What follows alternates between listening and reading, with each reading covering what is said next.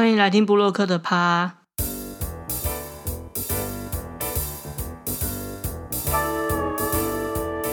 大家好，我是魏珍。今天的美食单元算是我个人非常期待的一个主题，就是锅物特辑。如果是一直有在发了我粉丝专业的朋友，应该会知道我是一个非常爱吃锅的人。我不只是秋天、冬天的时候爱吃锅，我几乎一年四季都爱吃锅。当然，到了秋冬时节，天气变冷，吃锅的频率就会变得更加频繁。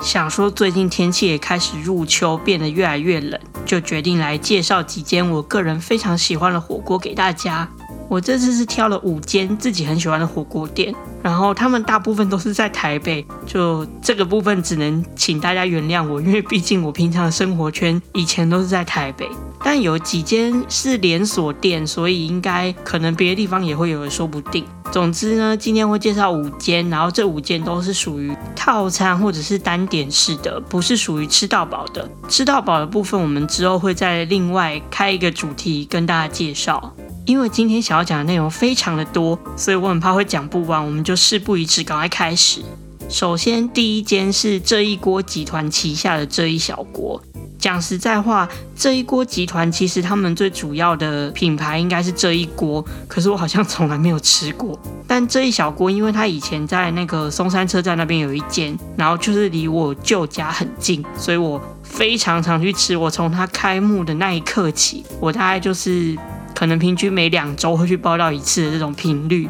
但也就是因为太常去吃了，所以其实我有见证到这一小锅逐渐退步的过程。最主要是汤头啦，我记得最一开始它开幕的时候，它的汤头是因为它主打石头火锅，它的汤头就是真的会有人。把那些肉啊，然后新香料放进去那个铁锅里面炒过之后，再加高汤。可是可能是因为后来就是这样子的工序太过麻烦，他们没有办法，可能有点忙不过来之类的，所以话他们就逐渐取消了这个服务，就是他不会现炒，他就会直接上一锅已经煮好的汤给你，就跟一般的火锅店没有什么两样，只是它是石头锅汤底。虽然它的汤头一直在退步，但我还是很常去吃。除了因为像刚刚提到，就是离我舅家很近之外，最主要的原因是因为它的价位其实真的算偏便宜。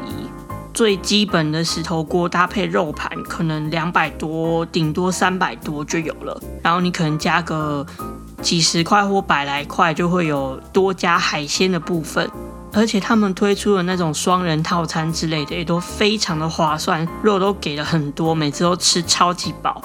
然后饮料吧跟冰品吧，就是它有那个双麒麟是可以免费吃的。我自己觉得这一小锅我会很常去吃的原因，其实就是因为它的价位啦。你要说它的东西真的有到非常好吃，或者是如果你是外县市的人，然后特地跑一趟，我是觉得还好。但如果你是本来就住台北，然后你还没有吃过的话，我会推荐你可以去试试看，价格划算，然后东西也都算蛮新鲜的。它的大肉盘系列还有海鲜都是我蛮推荐的。汤头部分，它有一个菌菇什么汤的还不错，然后再就是它招牌的石头锅，我基本上只吃这两种，因为它的汤头也是属于如果你要点比较特别的，会需要另外加价。然后一定要记得去办他们的会员，因为他们会员累积不知道几点，反正就是连续去吃好几次，你就可以换一个免费的锅。那我们很常拿来换，就可以赚到一餐，我觉得还不错。接下来要介绍的第二间也是在松山附近。应该是在小巨蛋站的附近，叫做石石锅创。石石的这两个字是都是石头的石，然后火锅的锅，创意的创。它也是主打石头火锅，然后它还有另外主打就是一些什么烧酒鸡，好像是这个系列，就有点类似那种秋冬食补啊、温补那种感觉。但他们家的石头火锅就真的是有爆炒过的那种。就像我刚刚提到的，它是会有先有一个锅子，然后把一些新香料跟你点的肉的一部分加进去炒过之后，再加汤头。我印象中，一直到去年我去吃的时候，它都还是有维持住，就是这件事情。然后他们家的肉质也都蛮不错的，然后也是有主打一些大分量的肉盘。因为像我自己其实真的是属于很爱吃肉的人，不管是牛肉还是猪肉，所以我去挑餐厅的时候，如果有大肉盘，我都会在内心默默的加分。当然肉质是一定要至少要中等以上啦，难吃的肉你给我一大盘还是难吃啊。但时时锅创的肉质就真的是算蛮不错。然后它的那个烧酒系列的，我记得是贵丁鸡，然后做烧酒鸡的汤头，那个酒味真的很浓哦。如果你是那种骑车或开车去的，就不能点，会出事。不过它离小巨蛋站其实蛮近的，走路过去可能五分钟。所以如果你想要吃的是这种烧酒类的汤头，就建议你可以做捷运。他们家的菜盘是属于偏健康的路线，就是没有什么太多火锅料，因为像这一小锅就是蛮基本的，一般我们去吃火锅刷不刷不会附的那种菜盘，然后有一些火锅料，但实时锅创就是没有太多火锅料，它完全是以蔬菜为主，然后会有豆腐。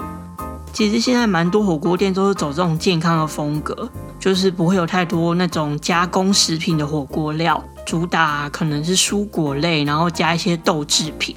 除了提到的烧酒鸡的汤头跟可能石头火锅之外，他们店里面还有一个我个人非常推荐，就是你去一定要点的，就是他们的招牌月见鸡丝拌饭。它其实就是鸡丝饭，然后它会淋上酱油跟鸡油吧，然后再加上一颗生蛋黄，这个真的超级好吃的。我个人的吃法是会点一锅，然后加一碗这个鸡丝拌饭之外，可能他再额外点一个，比如说他们的面或者是白饭，因为这一碗饭就是你在等那个锅煮好的时候，你就会刻掉了，它就会变成是一个独立的菜，不是让你来配着火锅吃的。它本身真的太抢眼了，以一个火锅店来说，它不像白饭或者是什么乌龙面之类，是一个很普通的配角。没有，它本身就是这间店的主角之一。如果你有来吃实时锅创，可是你却没有点招牌鸡丝拌饭，或是你之前来吃过，然后你没有点过，一定要点，真的超级好吃。然后实时锅创也是有免费的饮料，我记得好像是麦茶跟柠檬水，不知道现在有没有换。然后另外就是我们吃石头火锅的时候，不是会搭一些什么花生粉啊、什么砂糖啊那一类的，就是比较特殊的酱料配方，它这边也都有，然后也有沙茶酱，就是东西都还蛮全面的。但我之前去吃实时锅串的时候，有一个稍微有一个小小的缺点是，它感觉人手没有很够，可能也是因为像我刚刚提到的，你要花一个人在那边，可能花个五分钟、十分钟炒那个石头火锅，真的是一件蛮耗费人力的事情。他们店本身也不是说规模有很大的那种。所以我想，可能是因为这个原因，他们有时候会有点忙不过来，可能送餐会稍微需要等一下，或者是，嗯，如果你要找服务人员的时候，可能会需要等一点时间。但他们服务都蛮好的啦，然后东西真的很好吃，我还是蛮推荐大家可以去吃。我记得他可以先定位，建议要去的话要，事先打电话定位哦。好，接下来我们要介绍第三间，基本上我今天介绍的价位区间大概都是从便宜到贵。所以像刚刚这一小锅，就是我个人目前今天介绍的这五间里面算是最便宜的，然后再来是实时锅创。第三间这间其实我觉得也差不多，其实这三间不会差别太大，大概就是在三百到五百这个区间。第三间是鸡汤大叔，鸡汤大叔在台北我觉得算是真的蛮有名的，他现在好像有四五间店哦，光是在台北市区。从最一开始的第一间是开在新天宫的附近，然后一路越来越往人潮拥挤、热闹的地方开。后来陆陆续续在东区，然后信义成品，最近最新的一间好像是在内湖。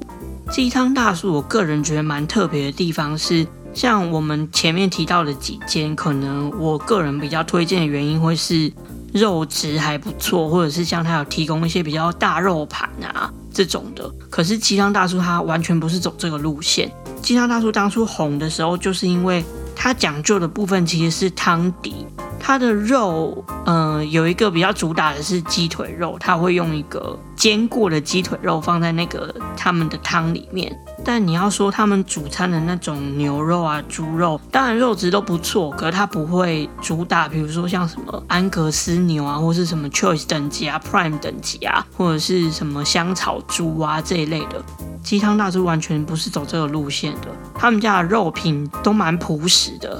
可能顶多就是区分什么板件啊、翼板啊、雪花这种，然后他们的汤头只有分最平常就是固定品相的两种，以及一种是会随着季节更换的季节限定的一种。基本上你大概任何时间去吃都是这三种，可能顶多四种汤头让你选。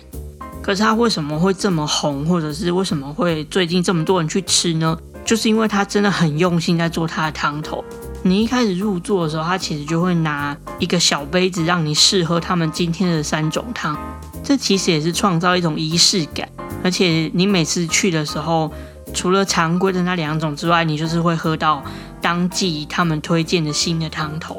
然后再依照当天可能你想要喝的味道或者是你的心情来决定今天要用哪一种汤底。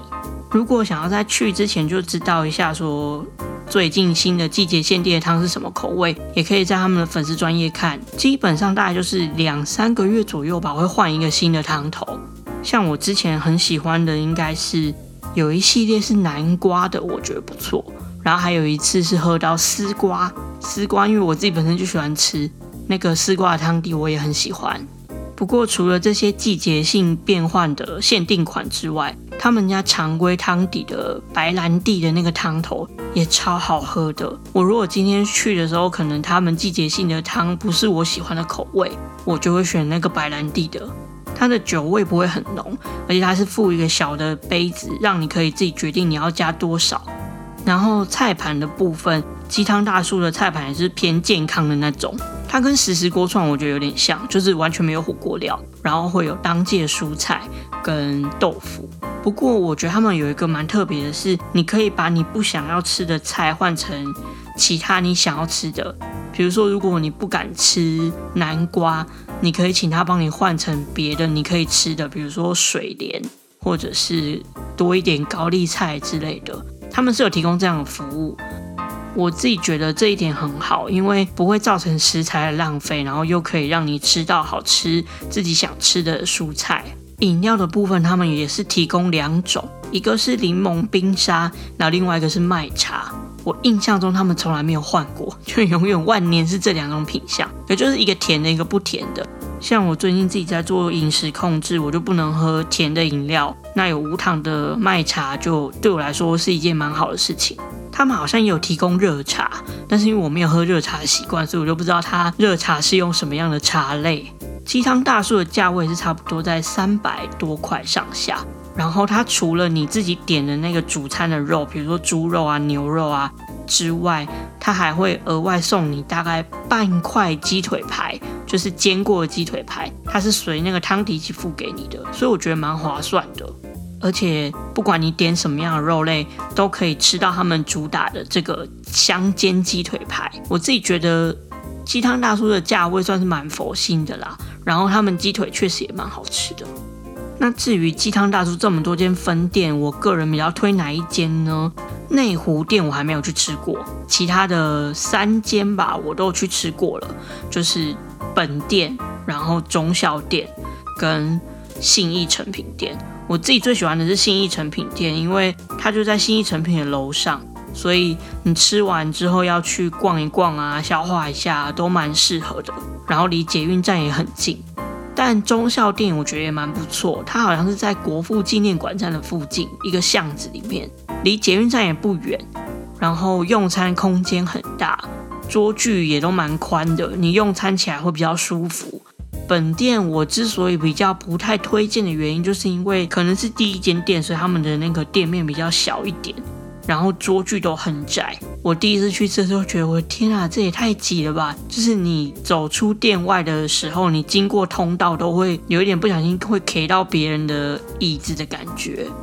但除了空间的大小之外，像服务啊，或者是汤头的味道、餐点的品质，我觉得都没有差。所以你也可以挑近的，或者是比较没有人排队的。他们家是可以用音赖定位的，要吃之前直接先定位去，就不会等太久。他们家也有会员制度，如果有加入会员的话，好像他每一个档期不一定，可是你可能就可以用什么二十九块加购干贝这种。他们家加购的东西，我个人也觉得是超值而且好吃的，就你不会花个好像很便宜的价钱，结果买到的是一个不好吃的食物。就我加点过几次都都蛮不错的，食材很新鲜，然后你也会觉得确实是有物超所值的感觉。建议大家在去吃之前，也可以先加入他们的赖会员，然后每次吃完之后，如果你填写问卷的话，好像也会有额外的赠品。就是他们会员制度，我觉得也做的蛮不错的。接下来要介绍的第四件也是属于健康菜盘的路线。其实我也不是特别挑一些好像菜盘很健康的店来介绍，只是最近这几年我吃到真的觉得好吃，推荐的店大部分都是走这个取向，诶，剩下的这两间都是。应该是说，现在差不多三百多块以上价位的火锅店，好像都会特别注重菜盘的内容是比较少那种鱼饺啊、燕饺之类的加工食品，可能也是因为消费者健康意识抬头吧。那第四间我们要介绍的是二二零二，它就是数字的那个二二零二，应该就是十点零二分的意思吧。虽然我不知道为什么这间店的店名要取名这个。不过，它应该也算是小有名气的火锅店之一。他们店里很特别的是，除了卖火锅之外，还会有一区一个小冰箱，然后会专门卖一些小农的蔬果啊、农产品这一类的。所以有的时候会看到有些人吃完火锅，还顺便买两颗南瓜回去之类的，就蛮有趣的。他们家的火锅价格比前面三间稍微再高一点点。我每次去吃，一个人可能都要五百多块。因为他们家不是走那种套餐路线的，虽然说你点一锅，他是会付你菜盘，可是如果你想要点一些牛肉啊、猪肉，或是海鲜，或者是卤牛腱，就是卤三宝那一类的，都是需要额外单点的，所以其实一餐吃下来就会有点不是那么便宜。可是我觉得他们家的价钱比较高，是因为分量都蛮大的，比如说我点一份肉。那个肉可能就大概三到四人份，那我们通常两个人去吃就会觉得好像量有点多，然后吃起来就会稍微有点贵。不过如果真的吃不完，是可以打包啦。但这间可以的话，还是会推荐大概三到四个人去吃，我觉得比较合适。他们家的肉类，我觉得肉质也都蛮好的。我自己很喜欢他们家的牛肉，厚度也刚好，然后都会给很大片，稍微涮一下就非常好吃了。另外一个我觉得算是特色，就是他们的酱料，他们有一个怪味酱，然后还有一个是很像意大利面的那种青酱，它两种酱的口味刚好是一个比较清爽，就是青酱比较清爽，然后怪味酱口味稍微重一点。这两个酱真的是我吃到现在为止这么多火锅店最特别的酱料。因为我平常自己吃火锅是通常吃原味比较多的人，我不是很喜欢沾酱。但是我去吃二二零二的时候，一定都会沾这两种酱。可能就是一开始前面两三片肉会先吃原味，然后再就开始狂沾那个酱，超级好吃的诶它的青酱就是吃起来有一点酸酸甜甜的，然后带有一些罗勒的味道。怪味酱我自己觉得吃起来是好像有点类似胡麻酱之类做基底的感觉。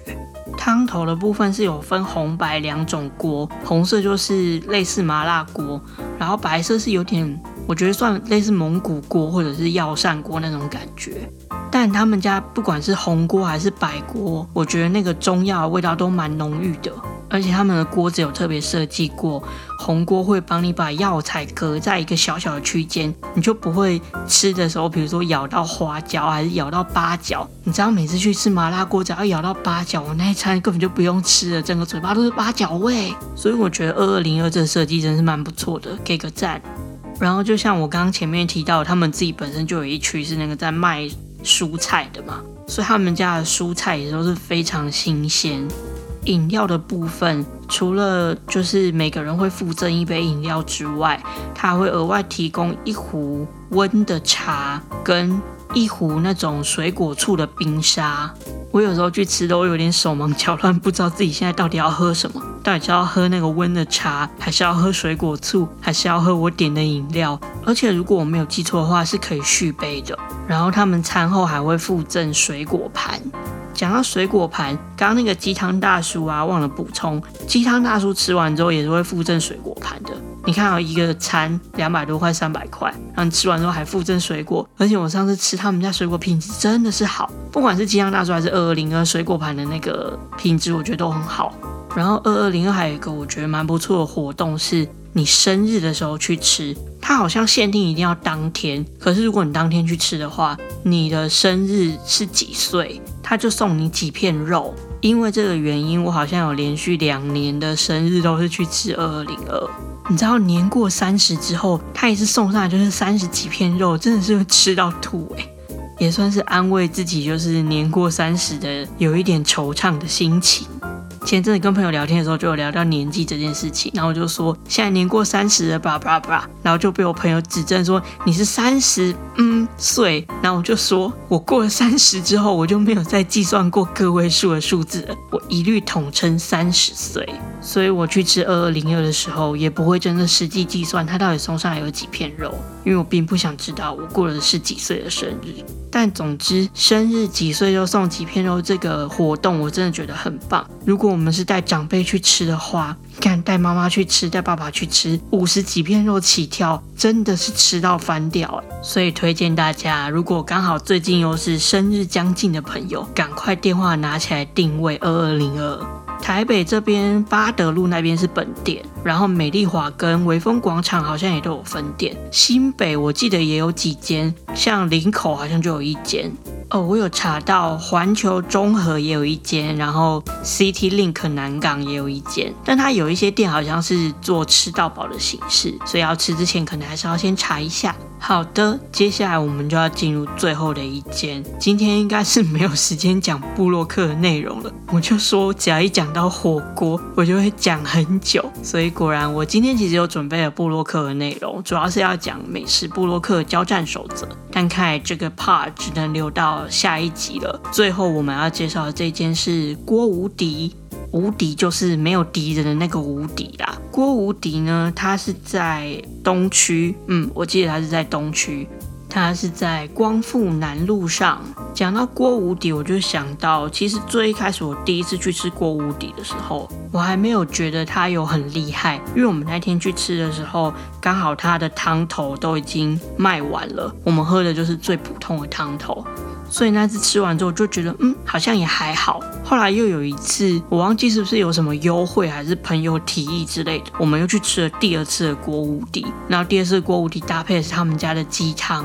才发现这间店的厉害之处。他们家的鸡汤跟鸡汤大叔的鸡汤不太一样的是，它就是那种很纯粹、很纯粹的鸡汤汤头，很像那种家里面熬很久的那种老母鸡的鸡汤的感觉。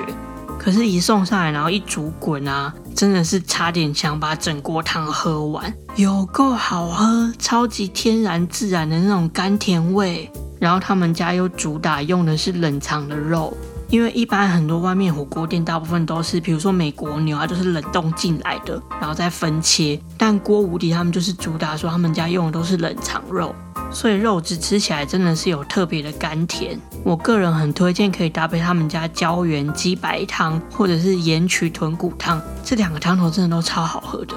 然后他们家的蔬菜菜盘也是属于健康路线，就是有些番茄啊、玉米啊，然后高丽菜啊、绿色蔬菜这类的。我自己还会加点他们家的豆皮，我觉得豆皮也很好吃，可是价格稍微高一点。其实锅无敌的价位我觉得都不算便宜，因为毕竟他们用的是冷藏肉，所以其实价位真的会高一点。然后肉也不算太多，我自己觉得锅无敌不太适合。去吃粗饱，或者是你想要在那里吃一个很饱的晚餐，它有点类似是你真的吃完，可能还是会想要去吃一点小东西的那种等级。但是我觉得它的汤头真的是很厉害啦。如果你没有吃过锅无敌，或者是你很喜欢那种很浓郁、有特色、好喝的火锅汤底。我是觉得锅无敌可以试试看。说实在话，前面的四间我真的都蛮常去吃的，然后锅无敌我其实很少去吃。可是锅无敌就是每次如果人家要我推荐火锅，或者是我内心想到了火锅的前几名，